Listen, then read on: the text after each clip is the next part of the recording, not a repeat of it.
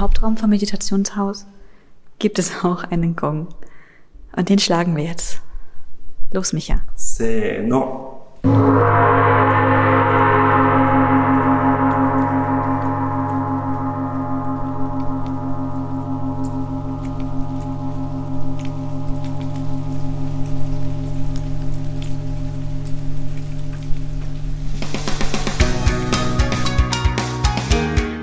Willkommen beim Japan-Podcast von Henry Stories mit Michael und Stefanie. Ob Kyoto, Tokio oder die vielen Ziele dazwischen. Wir nehmen euch mit auf unsere Reisen durch Japan. Immer mit dabei Hunger auf kulinarische Entdeckungen und Lust auf ein faszinierendes Reiseland. Folge 8. Kumakengo und ein Onsen in Bayern. Heute nehmen wir euch mit ins Hotel Kranzbach, wo es einen Onsen gibt und ein Meditationshaus, Design vom Star-Architekten Kumakengo. Hallo, hier ist Stefanie. Und Michael, hallo. Ihr hört vielleicht schon, heute der Podcast hört sich ein bisschen anders an, denn wir sitzen nicht in unserer Küche, wir haben auch keine Probleme mit dem Kühlschrank Das ist heute. kein Kühlschrank. Aber dafür hören wir Regentropfen und es halt ein wenig, denn wir sitzen in einem Meditationshaus, designt von Kuma Kengo und ja, wir haben dieses Haus für zwei Stunden für uns gemietet und wir dachten uns, was gäbe es Schöneres, als hier einen Podcast aufzunehmen. Ja, und die Folge soll nicht so lang werden, denn wir haben ja, wie gesagt, nur zwei Stunden und wir haben schon eine Menge Zeit verbracht, indem wir Fotos gemacht haben. Es ist heute ein Regentag, das hört ihr ja wahrscheinlich, aber es ist trotzdem wunderschön hier. Also vielleicht beschreiben wir einfach erstmal, oder vielleicht fangen wir erstmal an, wer ist Kuma Kengu? Ganz, ganz glaube, das groß ist- und knapp. Ich glaube, das sollten wir noch mal ganz kurz anschneiden, weil in einem früheren Podcast haben wir das auch schon mal so ganz, ganz am Rande angeschnitten. Aber jetzt noch mal, der Micha darf einführen, weil er kennt sich besser mit Architektur aus als ich. Ja, ich glaube, zu tief sollte man da gar nicht reingehen. Aber wir haben gestern ein Interview geführt mit Herrn Dr. Edinger vom Hotel Kranzbach. Er ist ja der Inhaber und er hat gesagt, Kuma Kengo ist einer der Welt-Star-Architekten. Und ich glaube, das kann man so stehen lassen. Denn er ist weltweit aktiv, er ist aber auch in Japan sehr aktiv. Er hat unter anderem, ja, wie wir hier sehen oder hören, in Deutschland kleinere Projekte umgesetzt. ist, glaube ich, nicht sein einziges Projekt in Deutschland. Nein, es gibt noch ein paar mehr, aber auf die gehen wir diesmal jetzt erstmal nicht ein. Genau, aber ihr kennt ihn aus Japan. Ähm, hauptsächlich hat er das neue Olympiastadion designt in, in Tokio, das ist äh, komplett neu. Das ist bekannt für seine Begrünung, Fassadenbegrünung und viel Holz, was benutzt wurde. Er hat außerdem gemacht Takausa, den Genau, die Bahnhof, Bahnhofstation auch in Asakusa, die Touristeninformation. Und ein Gebäude, was mir sehr angetan hat, das war in Kagurasaka, der, wie heißt der, Akagi? Akagi Jinja, der Akagi Akagi-Schrein. Jinja. Ja. Mhm. Und er ist bekannt für, ja, es ist schwierig, wenn man immer sagt, ein Architekt ist bekannt für, denn gerade Architekten wie Kuma Kengo entwickeln sich natürlich ständig weiter. Aber wenn ich meine Eindrücke, da kannst du deine ja gerne hinzufügen, äh, mal in, in Worte fassen soll, ist es vor allem Glas und Holz. Das Nutzen der Umgebung und natürlicher Materialien ähm, in einem Setting, wo, wo sich Umgebung und und Haus und Architekturwerk so ein bisschen ineinander übergehen, verschmelzen vielleicht sogar. Und das finden wir auch hier wieder. Und das ist auch etwas, was mich an dem Akagi Jinja in Kagurasaka sehr begeistert hat, weil es ist ein kleiner Schrein und der ist fast komplett verglast mit Holz. Das begeistert mich total und das finden wir auch hier in diesem Gebäude. Es sind insgesamt immer sehr, sehr offene Designs. Wir schauen uns gerade hier um in diesem Raum. Über uns ist eine wunderbare Holzdecke aus verschiedenen, was heißt das, Latten oder so. So Tetris-mäßig ineinander gestackt. Mehr, mehrere Meter tief, glaube ich sogar. Also man kann da ziemlich weit hochschauen ins Dachwerk.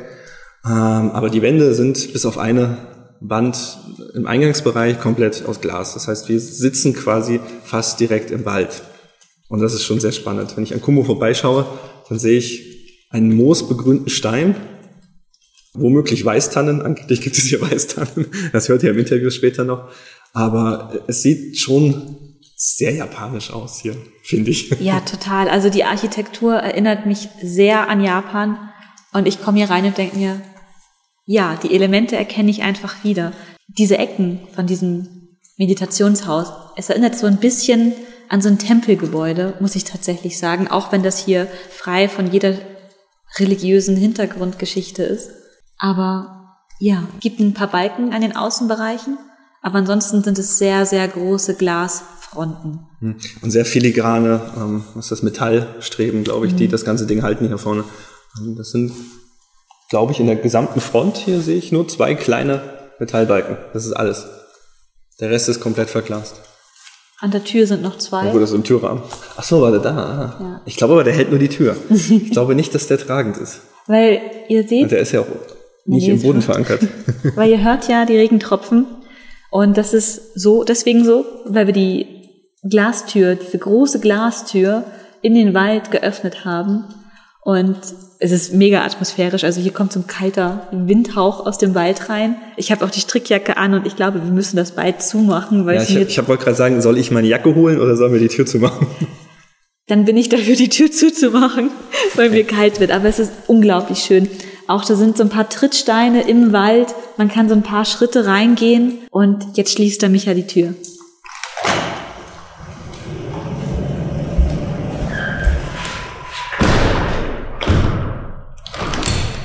Ja, typisch japanisch eine Schiebetür. Wobei das hier eher wie so eine Balkontür aussieht. Die schiebt man ja bei uns auch. Ja, aber das ist auch so ein japanisches Element mit Schiebetüren. Es gibt hier in diesem Haus auch einen kleinen Teeraum. Da gehen wir auch gleich nochmal rein und nehmen euch da mit. Und der ist mit Tatami ausgestattet und auch mit einer Holztür, einer Holzschiebetür. Und vor deren Fensterfront sind auch Papierschiebetüren. Also man spielt hier schon mit japanischen Elementen.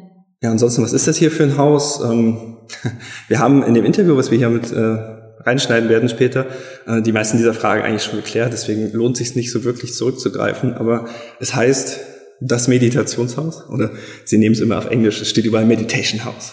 Kommt das Meditation House und Warum weiß ich gar nicht.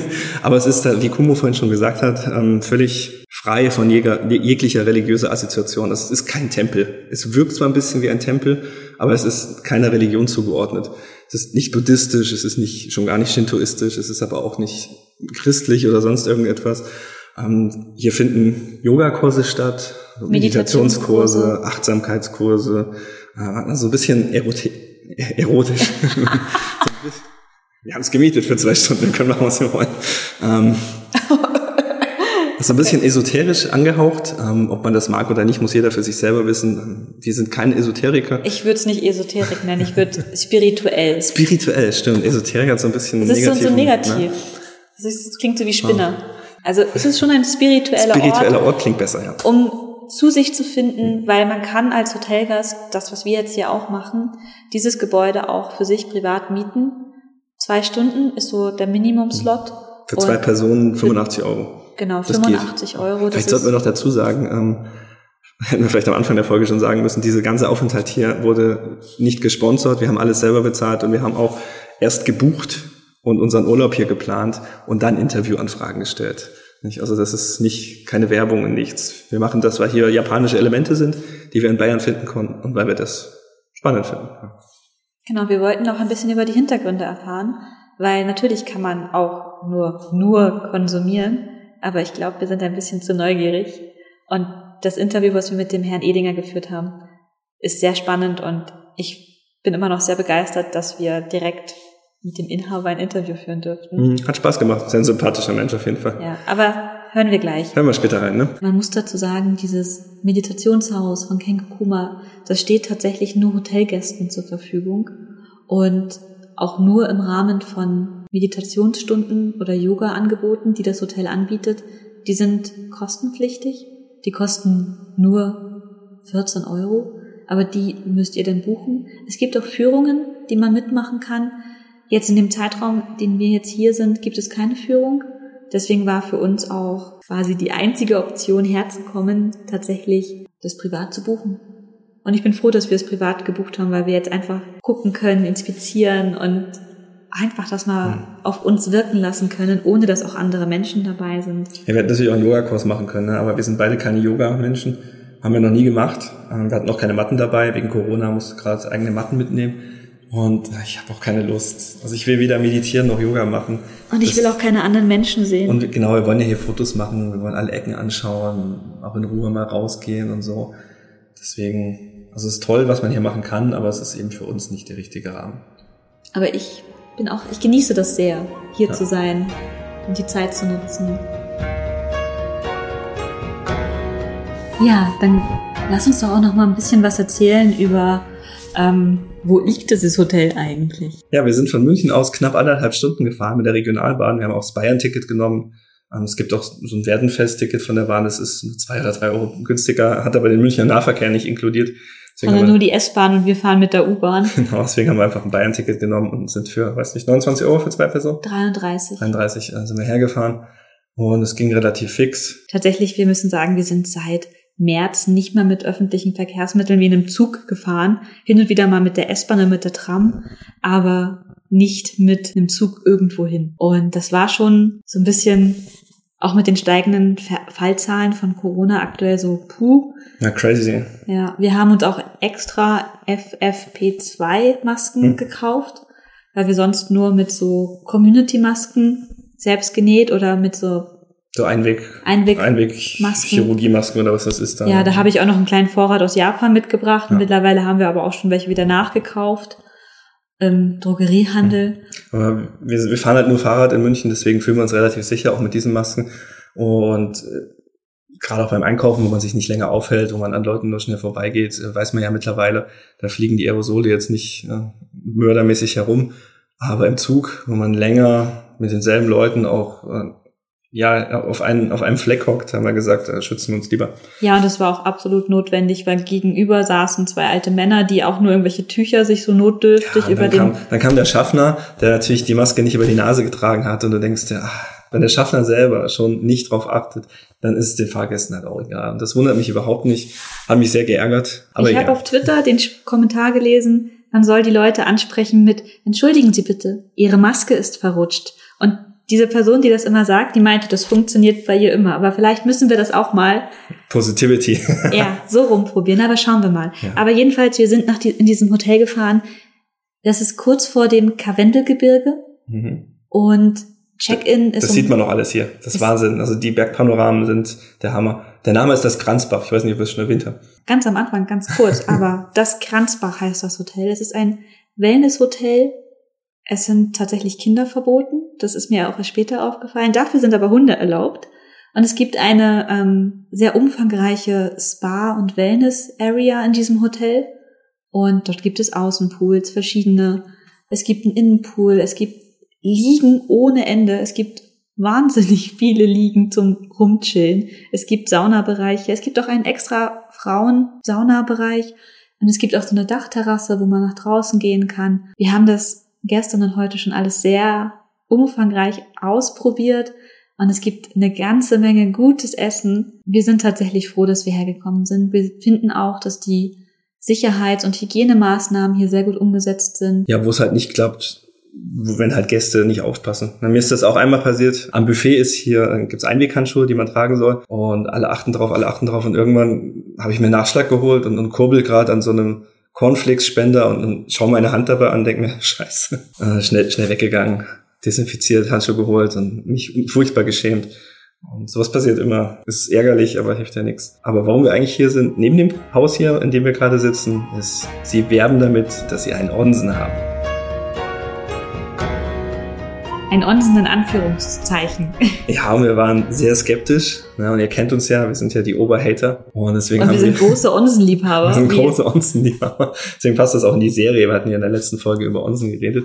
Und dann haben wir den Onsen inspiziert und waren auf der einen Seite sehr zufrieden, auf der anderen Seite furchtbar enttäuscht und haben dann das Interview geführt mit den Eigentümern hier und haben dann viel verstanden, warum einige Dinge, die uns fehlen, nicht hier sind. Aber vielleicht sprechen wir einfach mal darüber, was uns gut gefallen hat mhm. und was nicht und warum die Sachen, die uns nicht gefallen haben, gar nicht so wichtig sind. Am besten gefällt mir, weil ich habe es in der letzten Onsen-Folge mal schon erwähnt, ich liebe die Rotenburus, die Onsen, die draußen an der freien Natur sind, wo man im warmen Wasser sitzt, wo man dann aber die kalte Außenluft gerade im Herbst und im Winter um sich herum wirbeln sieht um den Kopf und das ist das ist das, was ich für Außenonsen besonders schätze und sehr liebe. Und deswegen war ich sehr neugierig, wie das hier sein wird. Genau das ist auch das, was mir gut gefällt. Es ist ein Außenbecken mit warmem Wasser und mit einer schönen Aussicht. Mhm. Was mir am besten gefallen hat, ist, dass sich das Onsenbecken optisch ganz scharf abtrennt von allen anderen Becken. Wir haben ein bisschen andere Vorstellung gehabt.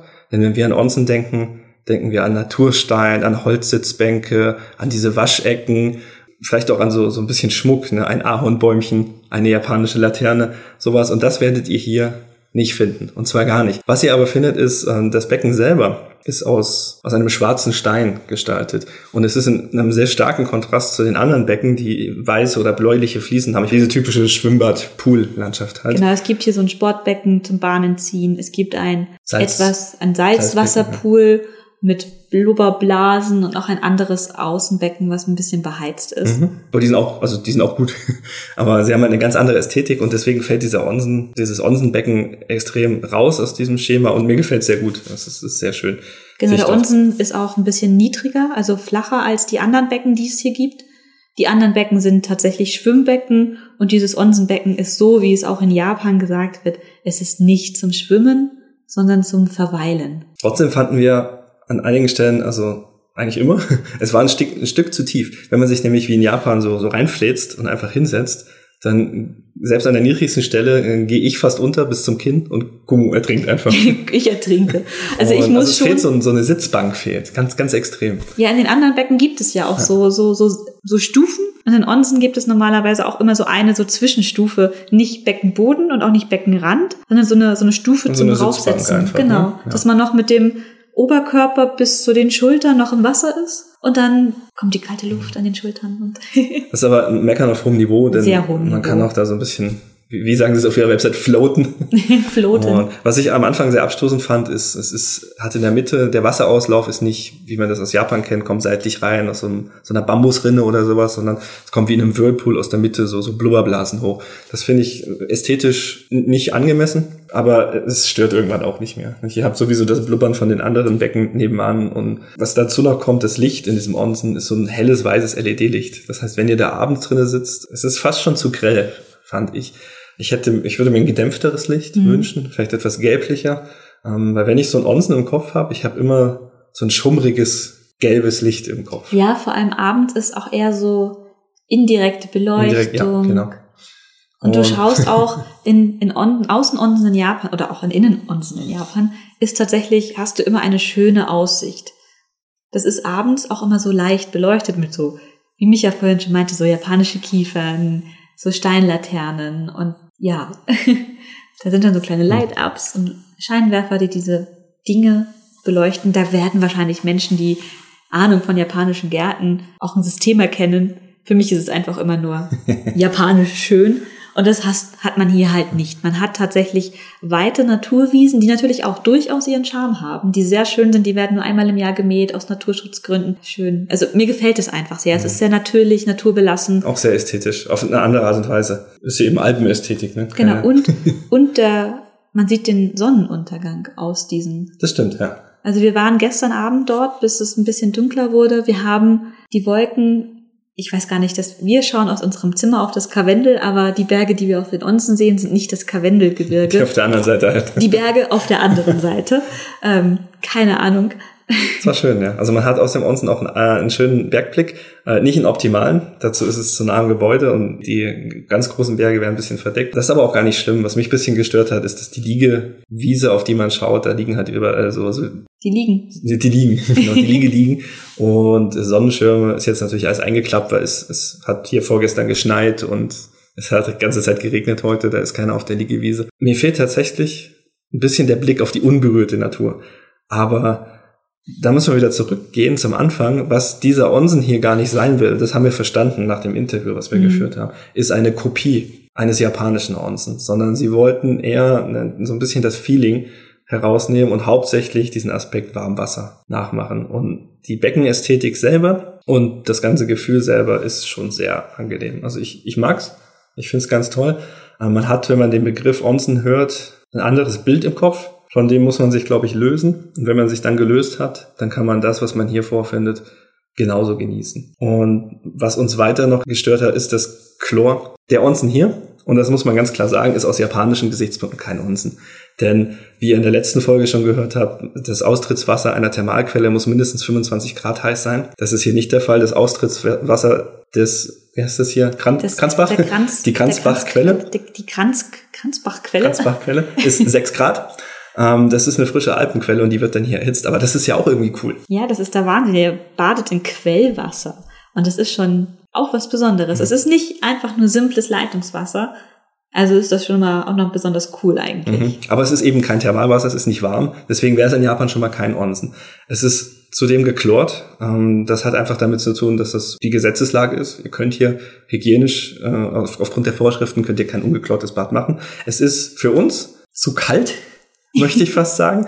Es ist angelegt zwischen 38 und 40 Grad zu haben. Es schwimmt ein Thermometer im Wasser, das heißt, man kann das sehr schön nachprüfen. Wir haben immer zwischen 37 und 38 Grad gehabt. Das ist das wärmste Becken, was es hier gibt. Aber auch das hat tatsächlich rechtliche Hintergründe. Es ist wohl sehr schwierig, überhaupt eine Genehmigung zu kriegen für diese Temperaturen. Und über 40 Grad ist wohl verboten. Das werden wir im Interview später auch nochmal hören. Und wenn man das weiß, dann ist natürlich das... das dann kann man ne? das auch deutlich besser in Relation setzen und man versteht auch, warum Dinge so umgesetzt worden sind, wie sie umgesetzt werden.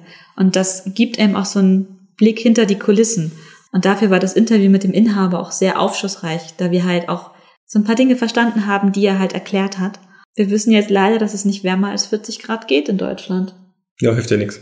Hilft ja nichts, mhm. aber wärmere Onsenbäder mag ich dann durchaus auch mehr. Ja. Ich meine, es ist von der, von der Aussicht her und der Ästhetik her ist es schon, sind viel näher ran kommt man, glaube ich, nicht mit den ganzen Vorschriften, die es hier gibt. Es sei denn, man baut wirklich ganz explizit ein, ein japanisches Onsen nach. Aber das ist ja hier, wie gesagt, überhaupt nicht der Anspruch gewesen.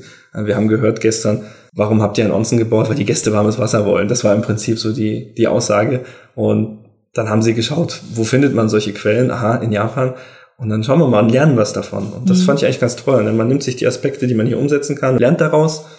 Und dann macht man das so, wie es hier mit unseren Regeln und Richtlinien möglich ist. Und ich finde, es ist sehr gut gelungen. Ja, definitiv sehr gut gelungen.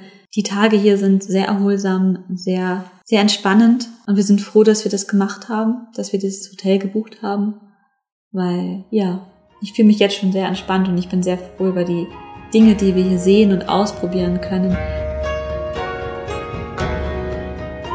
Was uns etwas überrascht hat, war die Saunalandschaft hier. Wir sind beide keine Saunagänger, aber wir haben uns in Japan, muss man vielleicht sagen, ans Nacktsein gewöhnt. Aber diesmal konnten wir gemeinsam nackt sein. Ja, stimmt. Ähm, das ist total spannend gewesen. Wir waren erstmal in der finnischen Sauna und haben dann um die Ecke geschaut und dann war da so ein Heißbecken und ein Kaltbecken daneben. Das hat, da haben wir nur die Füße reingesteckt. Ich habe die Füße reingesteckt. Der Micha war zu feige. Ich habe meine Hand reingesteckt, das hat mir schon gereicht. Und auf jeden Fall, wir konnten ein Foto machen, deswegen könnt ihr euch auch anschauen, wie das aussieht dann. Wir waren da in diesem Heißbecken, das mit Holz verkleidet war, das die Sitzhöhe eines Onsen hatte, das warm war, in dem wir nackt drinnen saßen und haben nach draußen geschaut auf ein wunderbares Wald- und Bergpanorama. Und das war eigentlich der Moment, wo ich dachte, das fühlt sich viel japanischer an als draußen der Onsen. Ja, das stimmt, weil wir saßen nackt gemeinsam im Wasser und es war warmes Wasser und wir hatten eine unglaublich schöne Aussicht, die mega beeindruckend war. Fast sogar noch beeindruckender als das, die Aussicht unten beim Onsen. Definitiv viel beeindruckender. Ja. Du hast nichts im Weg gehabt, du hast direkt äh, aus so einem Glaskasten quasi rausgeschaut in den Wald hinein. Und das war wahnsinnig schön, ja.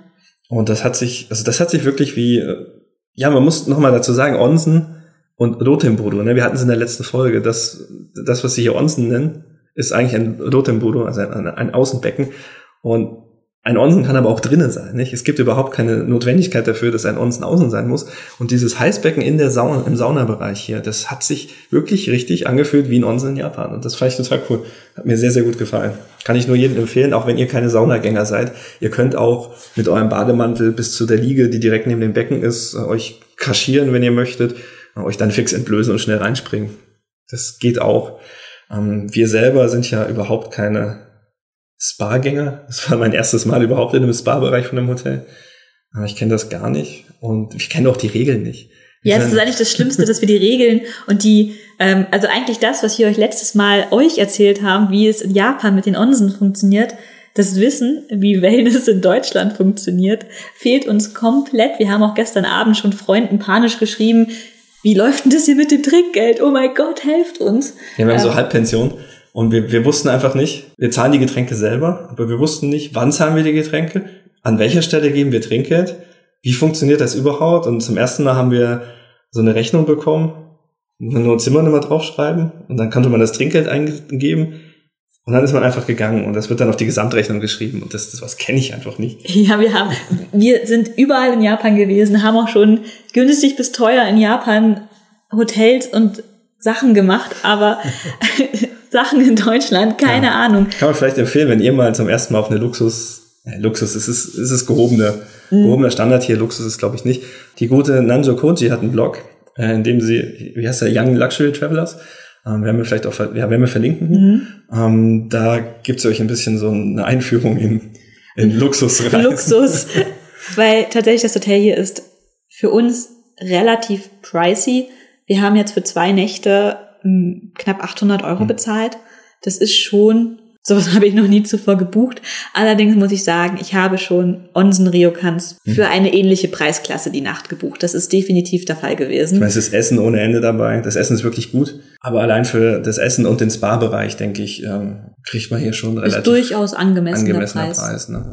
Der Service ist auch sehr gut. Also ich fühle mich hier sehr gut behandelt. Die sind auch nicht so weiß nicht, so etepetete, die sind schon ziemlich lustig, die Leute hier. Also ich, die sind also zurückhaltend lustig, nicht so aufdringlich lustig, wie das manchmal, ja. wenn die Leute einfach diese Service, das ist einfach übertreiben. Das kommt ja durchaus mal vor. Nee, es geht. Sind, Aber es sind gut, sind gute Leute ja. hier. Aber wir lernen die ganze Zeit dazu, auch im Saunabereich, ne? Wir sind reingegangen und wussten nicht, an welcher Stelle werde ich jetzt nackt.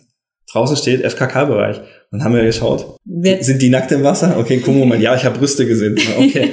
Aber um uns herum, alle Leute hatten irgendwie Handtücher oder, oder Bademäntel an und wir wussten nicht, wann ist jetzt der richtige Zeitpunkt, sich auszuziehen. In Japan weiß ich das, ja. Ja, in Japan habe ich aber auch einfach Routine. Es ist nicht mein erstes Mal, dass ich in einen Onsen gehe. Ich bin das allererste Mal in Onsen mit einer Uni-Kollegin von Micha gegangen und die hat mich quasi eingeführt. Die war vorher schon ein paar Mal im Onsen und hat mir so Hinweise gegeben. Und die nächsten Male, die ich dann alleine im Onsen war, hat man natürlich auch die Möglichkeit zu schauen, wie machen das die anderen. Und man schaut sich schon Dinge ab, genauso wie ich mir abgeschaut habe, wie mein Handtuch um den Kopf zu wickeln. Mhm. Also man ist lernt. Auf diesem Weg dahin auch sehr viel schiefgelaufen, ne? Deutsche no kann und so. Ach, das ist, wir müssen irgendwann mal einen Podcast machen, wo wir euch unsere peinlichen Aha. Geschichten aus Japan erzählen, weil da gibt es aus den letzten Jahren so einige peinliche Geschichten. Die kommen auf die Liste, ja. Aber jetzt halten wir euch hin. Wir erzählen es euch nicht. Nein, das ist Teaser. Teaser. Auf jeden Fall, abgesehen von diesem Becken, was uns sehr gut gefallen hat, ähm, wie, wie gesagt, wir sind keine Saunagänger, aber es gibt hier eine Baumwipfelsauna, ja, und die ist noch mal ein Stockwerk höher und man schaut auch aus so einem Glaskasten heraus aus der Sauna in die Bäume rein. Und das hat mir sehr gut gefallen, weil A ist sie nicht so warm, 60 Grad. Sie riecht sehr gut und es war kein Mensch hier. Es war kein Mensch da. Wir konnten sogar Fotos machen in der Sauna. Das könnte natürlich auch an der Corona-Situation liegen. Mhm. Kann natürlich auch daran liegen, dass es unter der Woche ist, weil unter der Woche ist es ein bisschen günstiger. Ja. Stimmt. Man und muss sagen, Corona, ne? Ähm, wir haben jetzt sehr haben, großes wir, Glück. Wir haben lange gehadert, aber überhaupt fahren. Wir haben ja eigentlich einen Radurlaub geplant gehabt an der Ostsee und haben dann gesagt, nein, wir möchten nicht aus Bayern raus, wir bleiben in der Nähe von München, haben dann das hier gefunden. Hattest es ja schon länger auf dem Schirm mit dem Kuma Kengo Haus und dem Onsen und haben dann gesagt, okay, das machen wir, das ist nicht weit weg, die anderthalb Stunden Regionalzug, wir werden abgeholt und hier wird sich an Regeln gehalten, das passt. Ähm, aber man muss dazu sagen, ich weiß nicht, wann der Podcast jetzt veröffentlicht wird. Wir haben heute Donnerstag. Ab Montag. Gestern Abend gab es die Pressekonferenz von der Bundesregierung genau. mit den neuen Corona-Maßnahmen. Montag wird alles geschlossen. Gastronomie, Sport, Freizeit. Spa, Wellness. Spa. Und das heißt, wir haben jetzt nicht explizit nachgefragt. Wir haben auch gestern versucht, das Thema ein bisschen zu umschiffen, weil die Leute, glaube ich, genug über Corona reden momentan. Und aber ab Montag wird hier höchstwahrscheinlich alles dicht sein wir versuchen das jetzt noch zu genießen, so ein bisschen. Nee, nicht nur so ein bisschen in vollen Zügen. Und dadurch, dass wir hier auch uns sicher fühlen und das Gefühl haben, das funktioniert, ist auch das schlechte Gewissen, was wir jetzt haben, so jetzt auf den letzten Drücker jetzt schnell noch was machen, ist ein bisschen wieder weggegangen. Ja, also wir, also wir tragen, also im Hotel muss man Masken tragen. Also generell, wie ich es gerade schon angesprochen habe, hier hält man sich durchaus, hier funktionieren die Hygienekonzepte, die sind gut umgesetzt und alle achten drauf. Und von daher finde ich es sehr, sehr schade, dass alle diese Konzepte und Ideen, die finanziert und umgesetzt in die Realität überführt wurden, jetzt einfach sang- und klanglos einfach wieder für einen Monat darf hier nichts passieren. Schweres Thema. Wir wollen auch nicht sterben. Ich hänge an meinem Leben.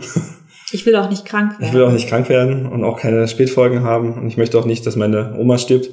An der hänge ich auch. Deswegen, es ist hoffentlich der richtige Weg. Wir wissen es nicht. Wir haben alle keine Glaskugel. Ja, aber nach diesem paar Tagen hier werden wir uns wieder zu Hause einigeln. Ja.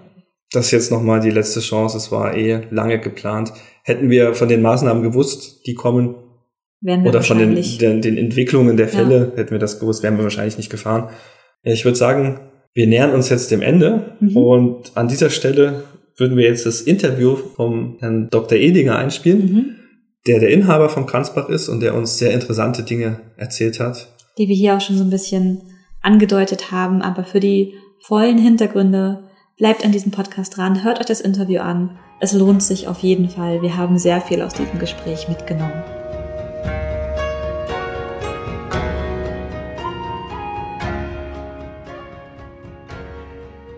Mein Name ist Jakob Edinger. Ich bin der Eigentümer von Kranzbach.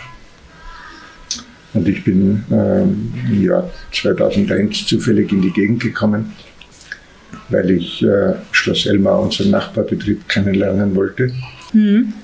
Ich hab, hatte aber einen Hund mit und Schloss Elmar hat damals äh, keine Hunde aufgenommen.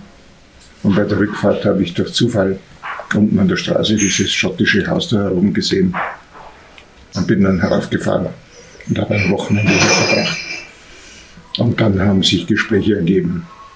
Und im Jahr 2002 konnten wir dann mit meiner Familie ähm, von der Evangelischen Kirche Deutschland kaufen. Und seit äh, 2002 äh, versuchen wir halt das bestmöglich zu entwickeln.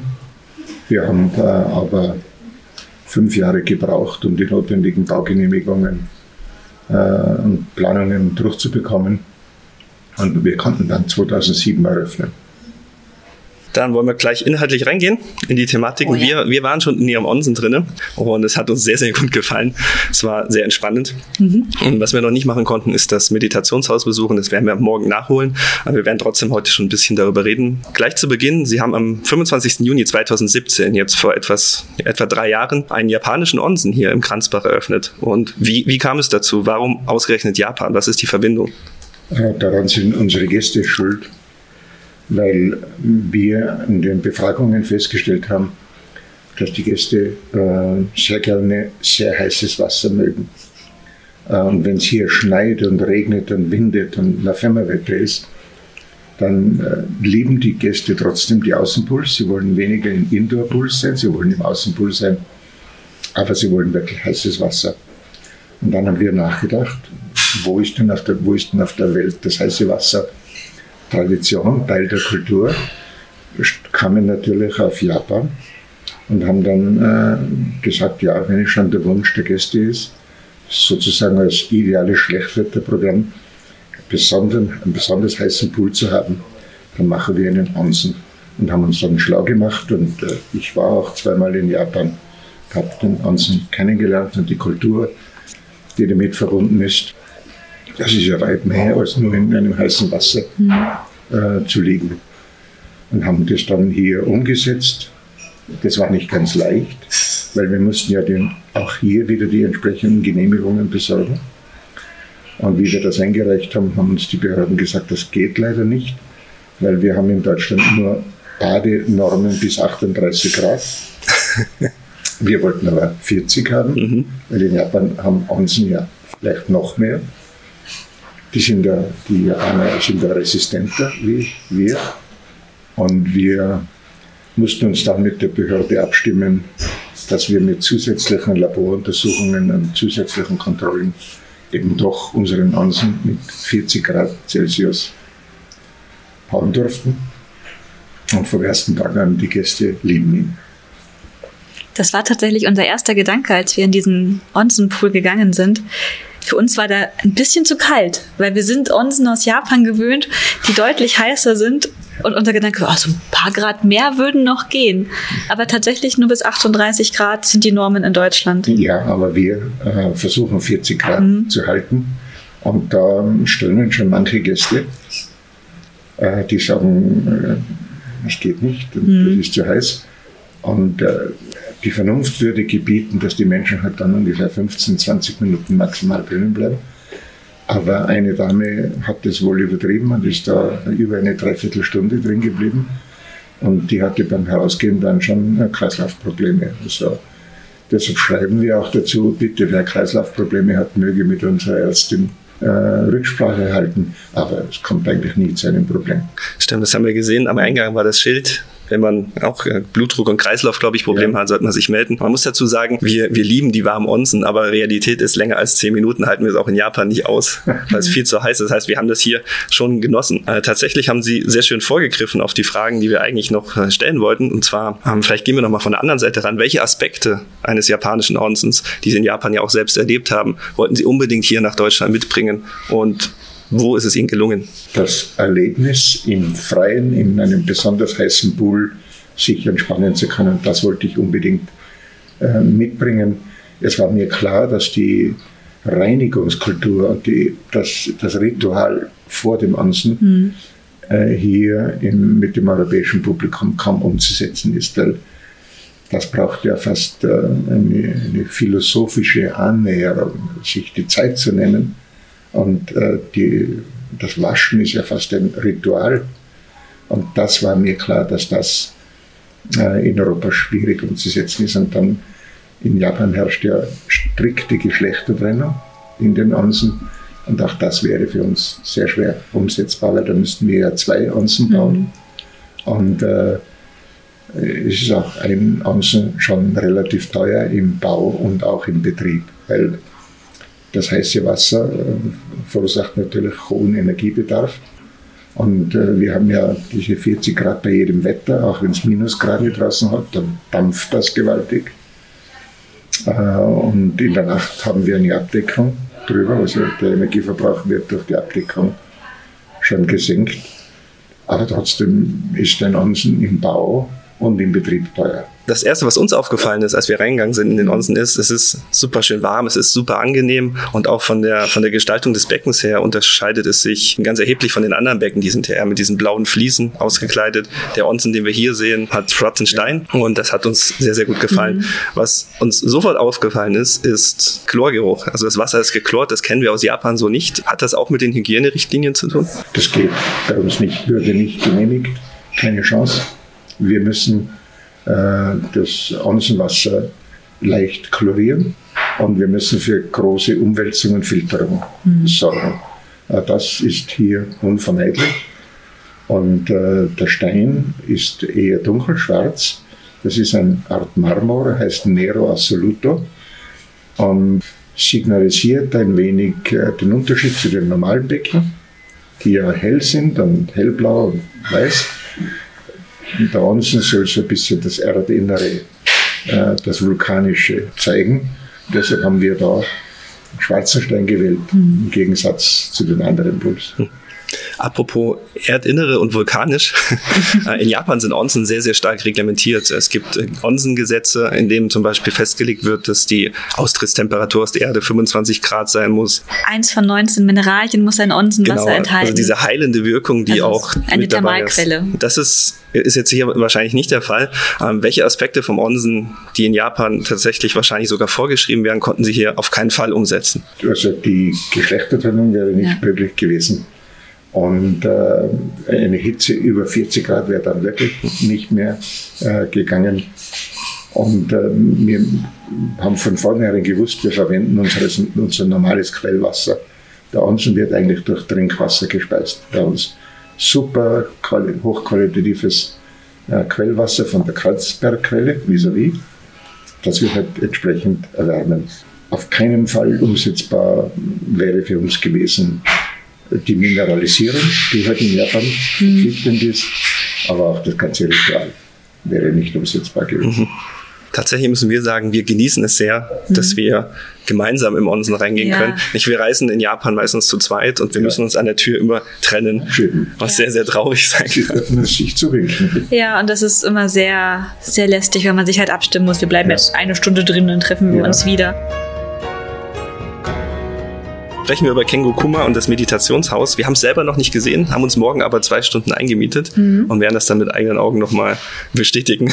Ja, äh, Kengo Kuma ist ein international bekannter japanischer Architekt und manche würden tatsächlich sagen, er ist einer der Star-Architekten aus Japan und Bekannt ist Kuma Kengo vor allem für seine Fassaden aus Holz und Glas, wo er mit Licht und Schatten spielt und wo auch die Natur integriert wird. Warum hat sich das Kranzbach entschieden, ein Meditationshaus zu errichten? Auch hier haben äh, wir intensiv mit unseren Gästen gesprochen, was sie sich wirklich wünschen und wie es weitergehen soll. Und die Gäste haben uns klar signalisiert, dass nicht noch ein Pool und noch ein Fitnesscenter und noch mehr körperliche Ertüchtigung für sie wichtig sind, sondern es geht um ihr Inneres. Die Gäste fühlen sich unter Stress, sie verspüren oft eine drückende innere Unruhe und wollen zu mehr Ruhe kommen. Und wir haben äh, festgestellt, dass für viele Gäste, die in Städten leben und hart arbeiten müssen, Yoga sehr wichtig ist und eben auch Meditation. Und wir betrachten ja Yoga als einen Teil der Meditation. Meditation ist umfassender.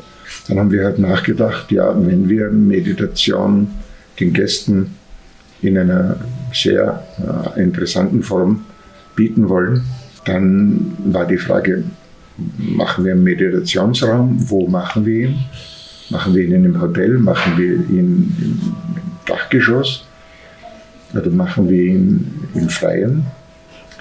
Dann hat mein Sohn, der selber Architekt ist, gesagt, naja, im Haus, im Hotel machen alle Meditationsräume, versuchen wir es doch im Freien. Und dann war die Steigerungsstufe, ähm, wenn wir das im Freien machen, machen wir das auf der Wiese oder im Wald. Und dann war halt das Ergebnis, nein, wir versuchen es im Wald zu machen. Dann war uns natürlich bewusst, dass es schwierig ist, eine Baugenehmigung äh, im Wald zu bekommen. Wir haben uns dann mit den Behörden abgestimmt, Gemeinde und Landratsamt. Und äh, das Übereinkommen war halt dann, dass wenn wir da was bauen, dann muss das die Infrastruktur zum Hotel sein und kann nie vom Hotel getrennt werden, darf also nicht verkauft werden oder bewohnt werden, sondern es darf nur als Meditationshaus für die Hotelgäste ausschließlich verwendet werden. Und damit war dann die Bereitschaft da, dass wir im Wald da starten können. Dann war die Frage, mit welchem Architekten. Da war uns klar, dass in Japan eine jahrhundertealte Kultur herrscht für Meditation. Kommt eigentlich von Fernost. Und dass in Japan seit Hunderten von Jahren traditionell viel in Holz gebaut wird, weil die kein anderes oder kaum andere Baumaterialien haben. Dann waren wir schon einen Schritt weiter. Ja, Meditation zeigt uns, mit, weist uns auf Fernost hin. Und Baumaterial äh, Holz. Mein Sohn kannte aus der Literatur Kuma als einen der vier, fünf derzeitigen Weltarchitekten.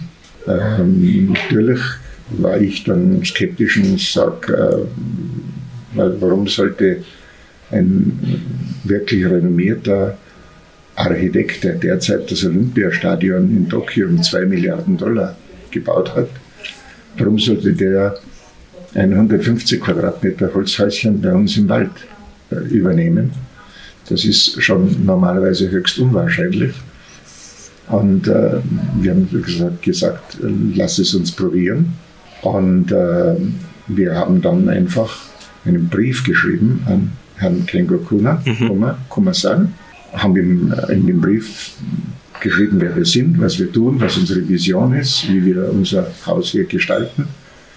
Und äh, wir, das war eine, Zufallsidee, wir haben dann gesagt, nein, wir übersetzen den Brief auf Japanisch und schicken den Brief auf Japanisch los. Und das mag vielleicht einen kleinen Ausschlag gegeben haben, warum ein großer Architekt in Tokio sagt, na, ich schaue mir das in Bayern da am Rande des Gebirges an, äh, ob das was Gescheites ist. Wir kriegen dann ja auch eine Antwort, dass äh, das Kekokuma nur Projekte und Aufgaben, Aufträge annimmt, wenn er vorher den, das Grundstück gesehen hat. Das ist seine Bedingung. Mhm. Er redet nicht über Aufträge, wenn er den Platz nicht gesehen hat. Und äh, wir haben gesagt, ja okay, das machen wir gerne, wir übernehmen die Kosten. Und dann kriegten wir 14 Tage drauf ein Mail, dass an dem und dem Tag fliegt Mr. Kengakuma von Tokio nach Paris, von Paris nach Riga. Von Riga würde er nach München fliegen, da könnten wir ihn abholen. Und er würde mit uns das Grundstück besichtigen und dann würden wir ihn sofort wieder Flughafen zurückbringen, bringen, er fliegt nach Tokio. Das heißt, er war gar nicht, hat gar nicht hier übernachtet. Diesmal nicht, er mhm. hat dann später schon hier übernachtet. Aber er wollte nur das Grundstück sehen. Und das war für ihn dann die Entscheidung, yes or no. Hat er sich gleich entschieden oder hat er mit der Entscheidung noch auf sich warten lassen? Nein, er hat sich gleich entschieden. Ich bin mit ihm vom Hotel in den Wald hinaufgegangen. Das sind ungefähr 150, 200 Meter Fußweg in den Wald hinein. Und wir haben im Wald unsere Runden gedreht und er hat immer geschaut, wie ist die Windrichtung, wo geht die Sonne auf, wo geht die Sonne unter, wo kommt das Wetter her, auf den Boden, auf die Bäume. Und äh, nach einiger Zeit, an einer bestimmten Stelle, hat er gesagt, uh, that's the place, we build it here. Und das war für mich schon ein emotionales Commitment. Uh, ich hatte das Gefühl, wenn er sagt, we build it here, das heißt ja was. Das heißt auf keinen Fall Nein. Mhm. Und so war es dann. Das ist eine sehr schöne Geschichte. Was ist die grundlegende Idee, die hinter der Architektur des Meditationshauses steht? Und welche Materialien würden für die Umsetzung gewählt und aus welchen Gründen? Grundlegende, der grundlegende Entwurf äh, von Kenko Kuma, wir, hatten, wir haben zwei Entwürfe bekommen. Entwurf A war ein reines Glashaus im Wald. Mhm. Also äh, Bodenplatte und Wände und Decke, alles aus dicken Glasscheiben. Das war der Entwurf A. Glashaus in, in the Forest. Und der Entwurf B war mehr tempelartig, Material Holz, die Öffnung in die Natur, aber doch eine geschützte Rückwand zu haben. Also zum, wieder zum Wetter hin, zur Windrichtung hin der geschützte Teil und äh, Richtung Westen der offene Teil, wo man in den Wald hinausschaut. Kenko Kuma gilt als einer der besten Architekten, wenn es um die sensible Verbindung von Natur und einem Gebäude geht. Also das Ineinanderfließen von innen und außen, außen und innen, die Verbindung zur Natur, das ist wohl seine große innere Stärke, dass er so denkt. Und ansonsten hat er uns erklärt, dass er im Wesentlichen den Raum entwickelt von der Dachform her. Er denkt einmal über die Dachform nach, pagodenartig. Wie passt das am besten auf den jeweiligen Standort und auf diese Natur rundum hin? Und von der Dachform aus ergeben sich die Räume. Das ist ganz interessant, weil das hat ein hiesiger Architekt, die haben einen derartigen Ansatz. Ich kenne das nicht. Und dieses Modell, der Entwurf B, zu dem haben wir uns dann entschieden und äh, das war dann die der, Grund, warum wir die jetzige Form gewählt haben. Material. Im Wesentlichen äh, besteht der Bau aus einer Bodenplatte und aufgehenden Glaswänden und die Holzelemente, die Holzverkleidung rundum sind Weißtanne. Das ist ein lokales Holz, das nicht so häufig ist. Es ist ein sehr feines, weiches, weißes leises Holz. Also es ist nicht knallig wie Lerche oder ästig wie Zirbe. Äh, Weißtanne ist, ist ein ganz feines Holz. Und äh, wir hatten Mühe, dann genügend Weißtanne zusammenzubringen, weil nur 5% unserer Wälder rundum sind aus Weißtanne. Also gibt, das gibt es jetzt nicht in Tausenden von Kubikmetern.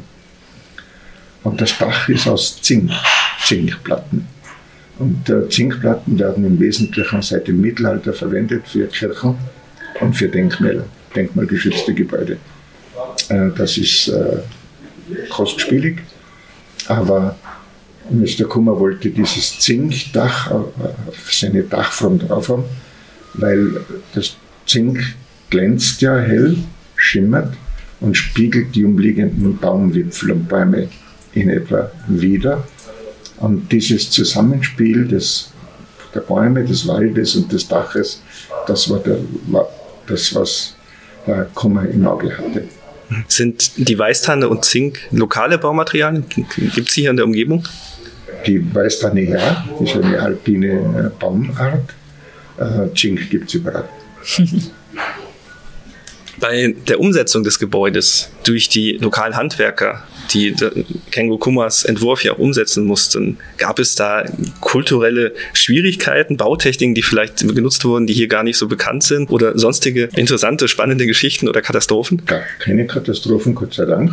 Herr Kengo Kuma hat bei den Vertragsvereinbarungen von vornherein klargemacht, dass er den Gesamtentwurf macht bis zur Türklinke. Also er nicht so, dass er ein Gebäude entwirft und dann kommt ein Interior Designer und macht ganz was anderes. Er macht alles. Das war uns auch sehr recht, eine Realisierung aus einer Hand zu bekommen. Kengo Kum hat dazu gesagt, dass er darauf besteht, dass er nichts mit den deutschen Behörden zu tun hat, sondern wir müssen einen lokalen, einen Local Architect bestellen und der Local Architect muss alle Behördenabklärungen durchführen und dann auch die Normen übersetzen, weil japanische Normen sind völlig anders wie europäische Normen. Und wir müssen ja hier europäische Richtlinien einhalten. Das war dann alles in der Verantwortung des Local Architects, auch die Ausschreibung, auch die Koordination der einzelnen Handwerker. Also es war sehr gut, dass äh, die Aufgabenteilung so war, dass äh, der Herr Kengokuma den Gesamtentwurf durchführen konnte, sich darauf konzentrieren konnten, aber die behördlichen Details Local Architect exekutiert hat, ähm, war problemfrei. Heute hm, geht ja per Skype das wunderbar. Und äh, japanische Architekturbüros arbeiten ja wie verrückt. Das heißt, die Architekten gehen um 9 Uhr in der Früh ins Büro und kommen um 10 Uhr am Abend nach Hause. Und äh, wenn die um 10 Uhr halt schon langsam Feierabend gemacht haben, war bei uns 2 oder 3 Uhr Nachmittag. Und wir konnten alle Planungen täglich abstimmen. Das ging wunderbar. Äh, in der Ausführung gab es dann schon zwei kritische oder kleinere kritische Punkte, weil die lokalen Behörden bestehen prinzipiell auf eine Dachrinne. Äh, kein Kokuma sagt bei meinem Entwurf mit dem glatten Zinndach, das in die Natur übergeht, ganz scharf auslaufend, da passt keine Regenrinne hin. Und äh, er wollte keine Regenrinne haben. Wir haben äh, bis jetzt keine Regenrinne, also wir müssen die vielleicht noch einmal machen. Die Diskussion ist noch am Laufen quasi. ja, wir haben es bis jetzt halt nicht realisieren können. Mhm. Also das war ein Punkt.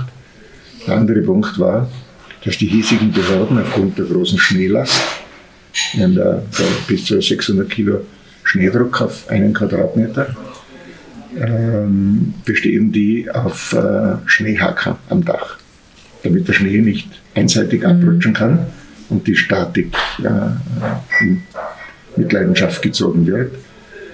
Und tatsächlich sind also etwa 400 Schneehacker auf dieses schöne, glatte Zinndach drauf gemacht worden. Das ist etwas, was äh, Herr Kenkokoma nicht wollte, aber das haben wir gemacht. Ist ja auch sicherheitsrelevant wahrscheinlich. Fehler passieren natürlich, lustige Fehler. Wir haben ja für den T-Raum, den Sie auch kennenlernen mhm. werden, äh, japanische Tatami-Matten mhm. bestellt und Japan, die wurden importiert. Und dann haben wir den heimischen Bodenleger gesagt, er muss die Tatami-Matten legen. Er hat die Matten genommen und hat die verlegt. dann kam Mr. Kenko Kuma oh, oh. und sagt, unmöglich raus. Gibt es ja bestimmte Muster auch nicht, die man macht? Also das, da fehlt uns dann doch die notwendige Information dazu. Mhm.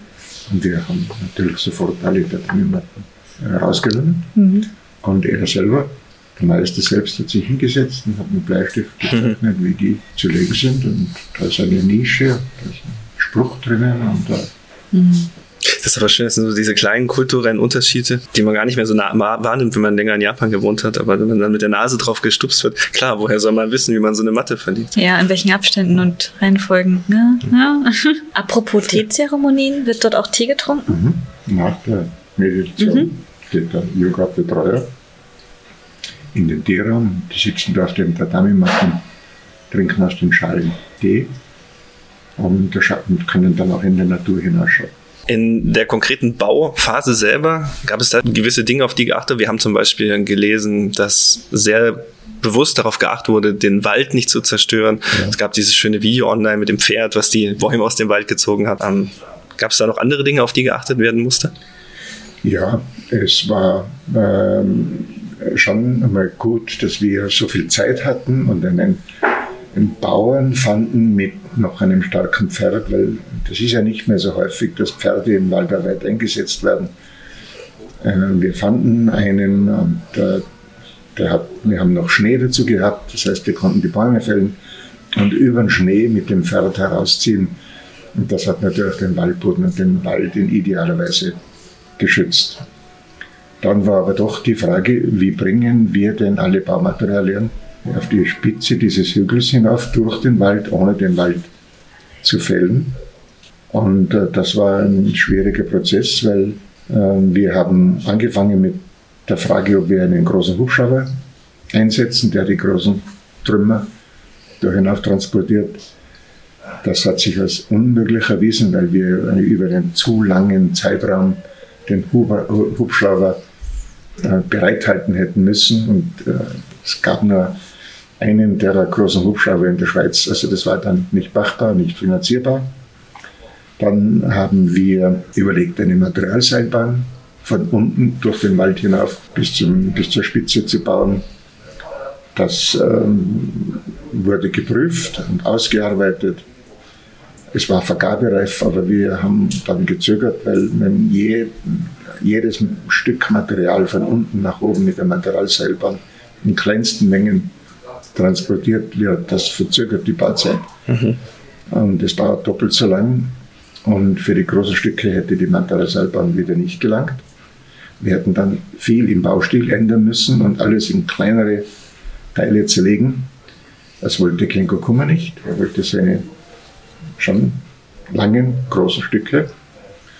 Und dann war die Lösung, dass wir eine kleine Baustraße durch den Wald, eine, eine Wegverbreiterung äh, vornehmen konnten, mit der Auflage, den gesamten Waldboden original wiederherzustellen.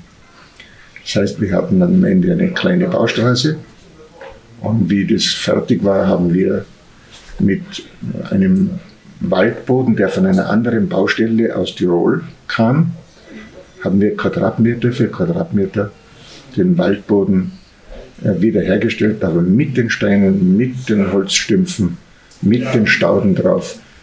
Ein Stück hatte sogar noch zwei Pilze drauf. Also wir haben das wieder original so hergestellt, wie Sie im Video dann gesehen haben, dass man am Ende nicht mehr erkennen kann, wie wurde denn der Bau logistisch organisiert. Das Video, äh, von dem wir hier immer mal sprechen, werden wir auch im Artikel verlinken. Da kann man in einer Zeitrafferaufnahme unter anderem sehen, wie dieser Waldboden wiederhergestellt wird und dann einzelne Laubblätter hingeworfen werden. Sieht wunderbar aus. Ähm, kann man sich dann auch anschauen. Mhm. Gut, wir kommen fast schon zum Ende. Ja, thematisch. noch eine Frage. Eine Frage haben wir noch. Für alle, die sich jetzt überlegen, auch ins Kranzbach zu fahren, haben wir noch eine Frage. Welche Angebote gibt es denn im Kranzbach, um das Meditationshaus zu nutzen? Das Meditationshaus ist ausschließlich für Hotelgäste zu nutzen, äh, nicht für Besucher von außen, damit wir die notwendige Ruhe herstellen können. Äh, jeder Hotelgast kann sich zu einer Meditationsstunde anmelden. Die Meditationsstunden dauern jeweils eineinhalb Stunden. Die Teilnahmegebühr beträgt 14 Euro. Das ist äh, sehr, sehr günstig.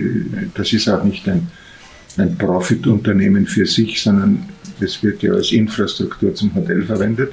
Und äh, wenn jemand will, kann er das gesamte Meditationshaus, und das ist ja ungefähr 160 Quadratmeter groß, mit D-Raum und mit Dusche, WC, äh, für sich privat exklusiv mieten und zwei Stunden kosten etwa 80 Euro. Und das muss man halt an der, an der Rezeption reservieren. Ähm, dann kann das jeder erleben. Und manche Gäste wollen die private Meditationsstunde bei Sonnenaufgang haben. Manche wollen es über Nacht haben, in der Nacht beim Mond. Und äh, jeder kann sich die Zeit aussuchen. Es fixiert sind nur die öffentlichen Meditationsstunden für kleine Gruppen von zwölf Leuten. bin ganz gespannt auf morgen, wenn wir das Haus besuchen können. Ja, äh, es äh, berührt schon viele Menschen. Das konnten wir am Anfang auch nicht so voraussehen. Passiert immer wieder, dass man in Kleingruppen oben meditiert und es passiert schon mal, dass Teilnehmer, Teilnehmerinnen nach einer gewissen Zeit total in Tränen ausbrechen. Die sind nicht darauf vorbereitet, äh, äh, einfach einmal ganz tief in sich hineinzuhorchen, totale Ruhe zu geben und Ruhe zu verspüren, überhaupt nicht abgelenkt zu werden von nichts. Und jeder trägt äh, vielleicht äh, verdrängte oder sonstige Probleme mit sich herum. Und irgendwann lösen sich die bei gewissen Menschen. Und äh, wir wissen, ja, äh, es ist dann etwas schwierig, damit umzugehen, wenn Menschen total äh, die Fassung verlieren. Geht zwar wieder, aber das hören wir auch immer, immer wieder von den Gästen, dass sie sagen, sie sind da hinaufgegangen, der Waldweg, kleine Fußpfad, weil wir hatten, wir haben ja keine Genehmigung für einen dauerhaften Weg. Wir haben ja, die Behörde hat ja gesagt, sie wollen von uns nur einen Fußweg haben wie, wie ein Pilzesammler. Also sie wollen nicht mehr in den Waldboden äh, gestaltet haben. Und wenn die Leute da über den Waldfußpfad hinaufgehen, Sommer und Winter, das ist schon die Annäherung zum Haus, dann gehen sie ins, ins Haus hinein, ziehen die Schuhe aus, legen ihre Oberkleidung ab und dann gehen sie barfuß oder in Socken in den Meditationsraum hinein, haben da ihre Matten und ähm, fangen dann an, äh, die Außenwelt von sich abperlen zu, zu lassen und äh, zu sich zu kommen. Ja, da sind manche äh, ja, sind nicht vorbereitet darauf. Äh, es wird über das Meditationshaus äh, sehr oft und sehr viel und sehr intensiv berichtet. Hm. Und äh, wir haben schon auch unsere Probleme damit, weil sehr viele Neugierige, Neugierige das sehen wollen. Mhm. Und wir haben das Haus ja mitten im Wald. Wir können nicht den Zaun rund um den Wald. Mhm. Da kann jeder zugehen. Mhm.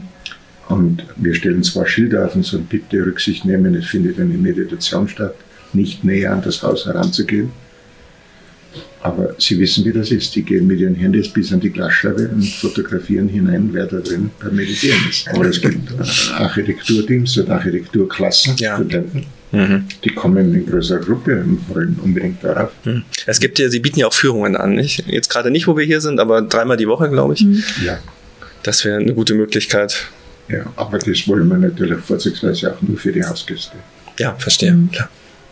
Also wir wollen schon einen gewissen Schutz mhm. aufbauen rundherum. Das ist natürlich ganz schön schwierig, ne? wenn man so ein tolles Gebäude da hat und in der Architekturwelt wird drüber geredet und mhm. gehypt und man möchte aber dieses Massentourismusproblem so ein bisschen. Aber das ist auch schön, dass es einfach beschützt wird. Wenn man jetzt da drinnen sitzt, dann möchte man natürlich nicht dauernd Leute draußen umhersitzen. Selfie-Kamera. Das geht natürlich nicht. Das ist ja nicht entspannend und Nein. keine Atmosphäre, die man mit diesem Bau erreichen möchte. Ja. Aber wir haben noch keine Lösung gefunden. Ja. Wir ja. können nicht Stachel tragen. Wir haben einfach nur die Bitte an die Leute, Rücksicht zu nehmen. Hm. Ja. Ähm, Sie hatten vorher schon erzählt, dass Sie ja selber schon zweimal in Japan gewesen sind. Und haben Sie einen persönlichen Bezug zum Land? Und wenn ja, erzählen Sie uns ein bisschen davon. Ich habe für eine japanische Universität ein Hotelprojekt in Wien betreut und bin dann im Aufsichtsrat äh, dieses Unternehmens gesessen und habe äh, mit äh, dem Aufsichtsrat, der mehrheitlich von Japanern bestellt war, zusammengearbeitet. Und das war für mich äh, ein beeindruckendes Erlebnis. Einerseits, weil ich mit 60 Jahren damals einer der jüngsten war und äh, der wirkliche Boss war über 80. Und äh, niemals wurde was entschieden gegen äh, die Meinung des Seniors also dieser großartige Respekt für ältere Menschen, äh, das betrachte ich als einmalig. Das hat mich sehr hm, beeindruckt.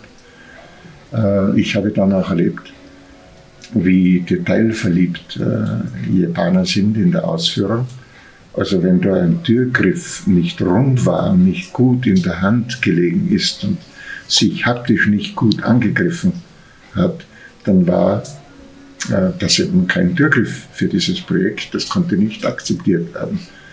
Und äh, das kannte ich eben so nicht, weil in Europa und Deutschland, Österreich habe ich erlebt, wenn es technisch funktioniert und schnell geht, dann ist es in Ordnung.